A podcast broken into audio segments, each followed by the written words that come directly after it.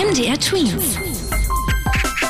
Dein 90 Sekunden Corona-Update. Die Folgen der Corona-Krise treffen weltweit vor allem Frauen und Mädchen. Davon gehen Experten der Vereinten Nationen aus. So könnten weitere rund 47 Millionen Frauen und Mädchen in starke Armut geraten. Die meisten davon leben in der südlichen Hälfte Afrikas und in Südasien, Gebiete, in denen sich die Lage in den letzten Jahren eigentlich verbessert hatte. 1500 Zuschauer. So viele dürfen beim ersten Heimspiel von RB Leipzig ins Stadion kommen und das sorgt für jede Menge Diskussion. Der bayerische Ministerpräsident Markus Söder findet das nämlich gar nicht gut und meinte, es müsse da deutschlandweit einheitliche Regelungen geben.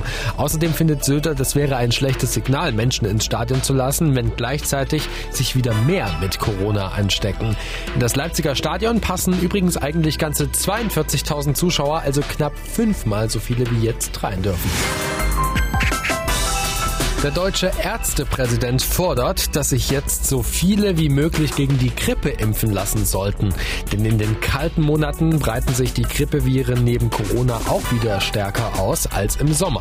Gerade Kinder und Erzieher und Lehrer sollten das seiner Meinung nach machen, dass der Schul- und Kita-Betrieb nicht ausfällt, weil dann könnten zwei Krankheitswellen auf einmal das ganze Bildungssystem gefährden.